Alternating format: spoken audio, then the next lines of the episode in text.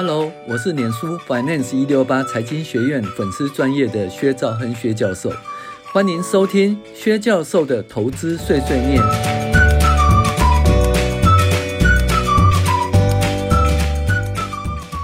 各位网友，大家好，我是薛兆亨薛教授。那我们来跟大家介绍二零二二年第十一周美股一周回顾与重要的经济指标分析。美股呢，在三月十八号，S&P 五百收在四千四百六十三点，比起上周的四二零四点呢，涨了二五八哦点八一点哦二五八。那会打麻将就知道说，哎，一四七二五八，填三个洞哈，好，涨了二五八点八一点。那涨幅呢，呃，百分之六点一五哦，这个涨了很多哈。几乎就把当初跌哈跌到十五趴哈，现在就是涨回来哦，变成跌到十趴以内哈，也就是说那个整个修正哈，已经做一个小幅度的反应。那基本上本周就是没有出乎意料外的事情发生啊，没事就是好事，于是股价就上涨了。怎么讲呢？因为当初哦，为了联准会升息以及俄乌战争市场哈。都已经预先反应了，我们预期年准年总会会升息啊，所以其实那个股价就已经下滑，而而且二月二十四号的苏联入侵阿乌哎，那乌克兰第一天呢，啊股价也是大幅下滑，这就反映这件事情。然后呢，本周石油下滑，那年总会升息也一如啊预期升利嘛，哦，就因为本来以为说石油会一直说哎四十块八十块。诶，一百二十块、一百四十块一直上去，没有啊？啊，本周石油下滑，有回到诶一百块以下，哈，在一百块上下，哈，所以基本上没有持续的大幅的涨上去了，哈。那这也是基本上反映那个俄罗斯跟那个乌克兰战争，哈，就是胶着的状况，胶着的状况。然后再就年准会哦，预计会升息一码，结果也升息一码。那。这个当初早就已经反映过了哈，就是升息一码这件事情反映过了。但明明升息对股市是资金成本的提高，也就是我们在评价时有分子跟分母嘛。那分子的话就是呃未来的现金流量或者未来的获利，那分母的话就是折现率哈，折现率。那折现率的话就是它的基本。基本上就是年准会的升息就会影响到折现率的提高，也就分母会提高。那分母会提高的话，那股价应该下滑，对不对？诶，结果没有，为什么？因为早早已经预先反应了哈。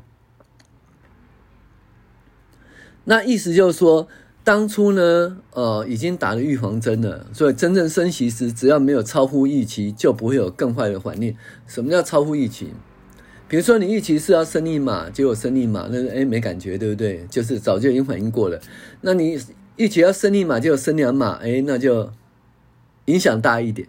预期要升一码，结果升了三码，哦，那就灾难了，灾难了哈。所以呢，就说你当初有预期的走势，然后股市会有预期的那个反应哈。那实际上如果如预期走的话，那股市就没有反应了哈。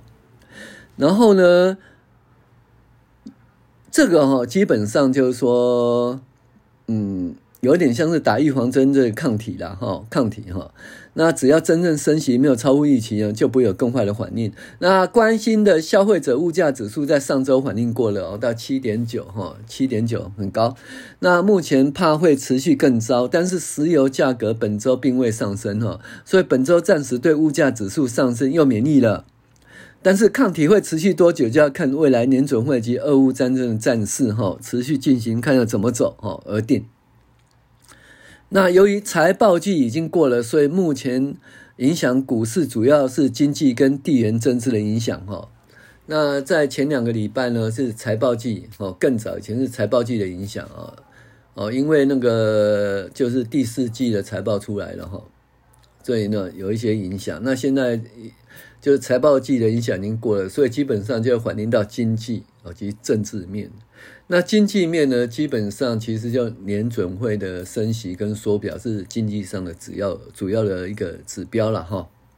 那政治面的话，基本上就是俄罗斯对乌克兰的入侵哈，那影响到油价，那油价会影响到物价。哦，那如果回复到说，呃，一九七四年的第四次的那个中东战争啊，哦，或一九七九年的伊朗革命啊，哦，那那个因为战争呢导致石油的持续上涨的话，那会造一个很长一段时间的那个就是两位数字的物价上涨，然后两位数字的那个利率，哦，那就是会产生停长期间的停滞性通膨啊，停滞性通膨，所以到底会怎么走哈？就看看。那经济指标重要呢，在前面两周都公布了，比如非农就业人口跟失业率就很不错啦，ISM 制造业指数诶有回稳啦，消费者物价指数持续上升到七点九，是很担心呐。那俄罗斯入侵乌克兰持续到第三周啦，啊，乌克兰挺过去了，而且西方国家持续后勤补给、火力弹药的资源，那就要看这个战争要怎么打，好打多久，那停火协议要如何签，哈，要看它的后续。后续那目前其实稳定，就想说，哎，可能会签签那个停火协议，看怎么签了哈，还是说战争会持续扩大？哈，这个东西就是影响未来的地缘政治的走势。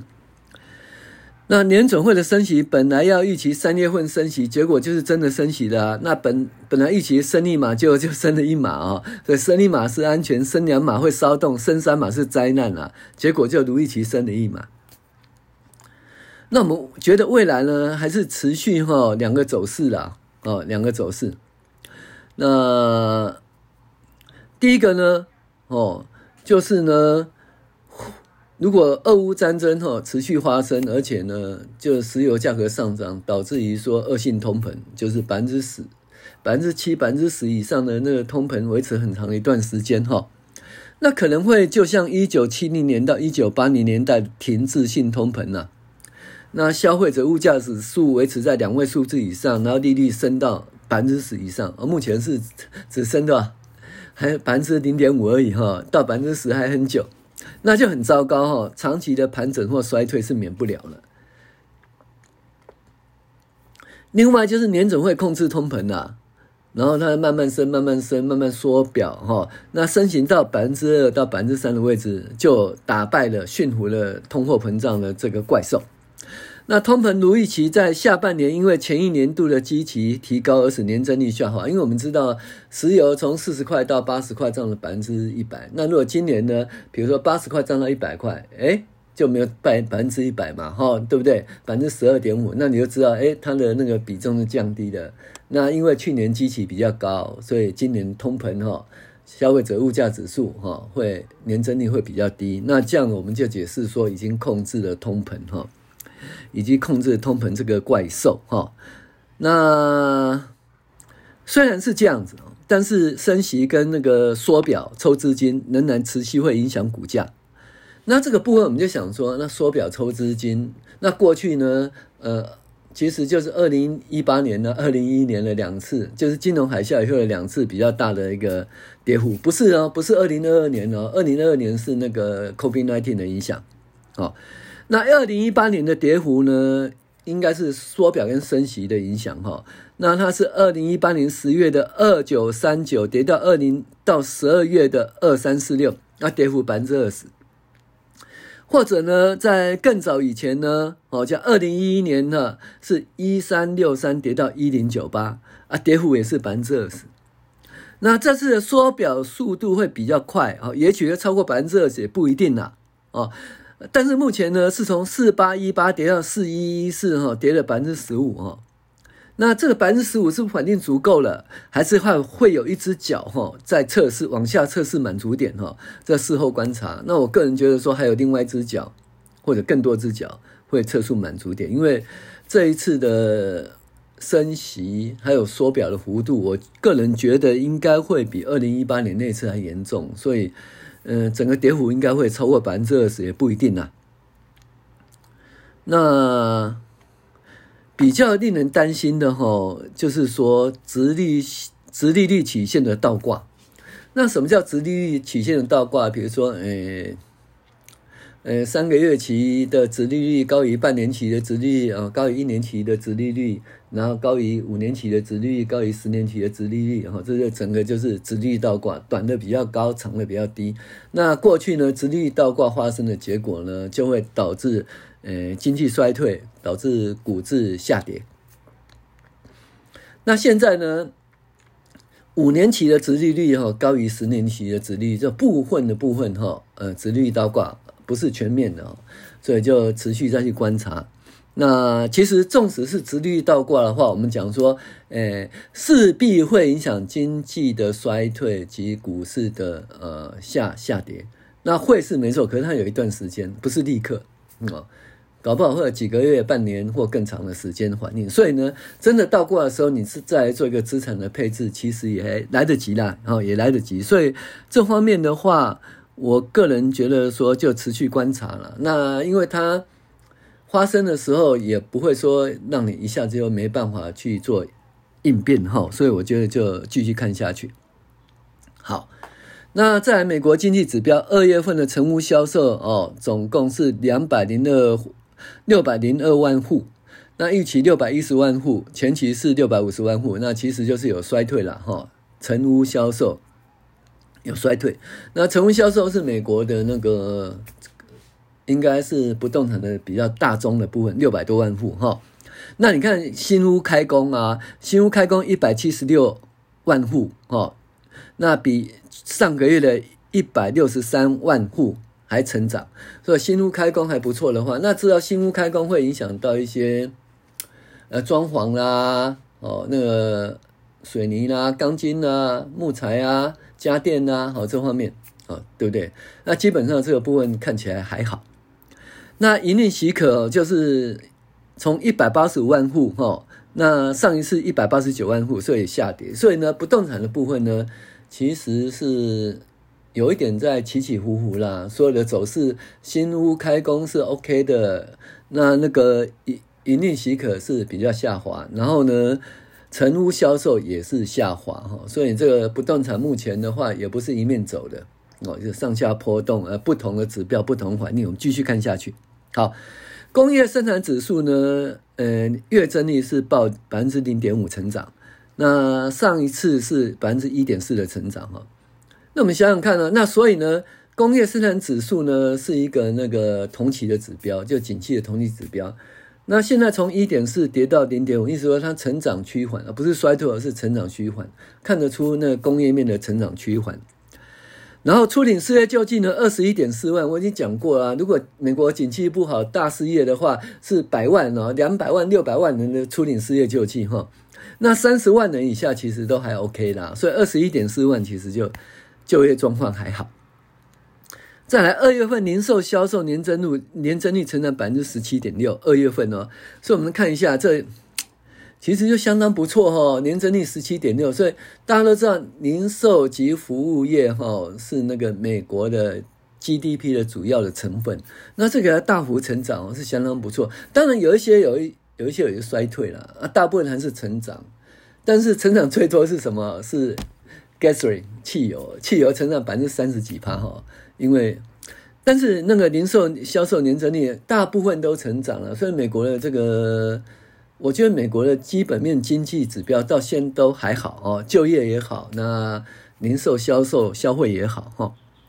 那再来美国二月份的那个 PPI 哦，就是生产者物价指数年增率百分之十啊，前值百分之九点七。那当然知道原物料成长。原物料上涨了，所以那个生产者的物价指数也上涨。那 PPI 是十趴，那消费者物价指数是七点九趴，中间差了二点一趴。这二点一趴表示说什么呢？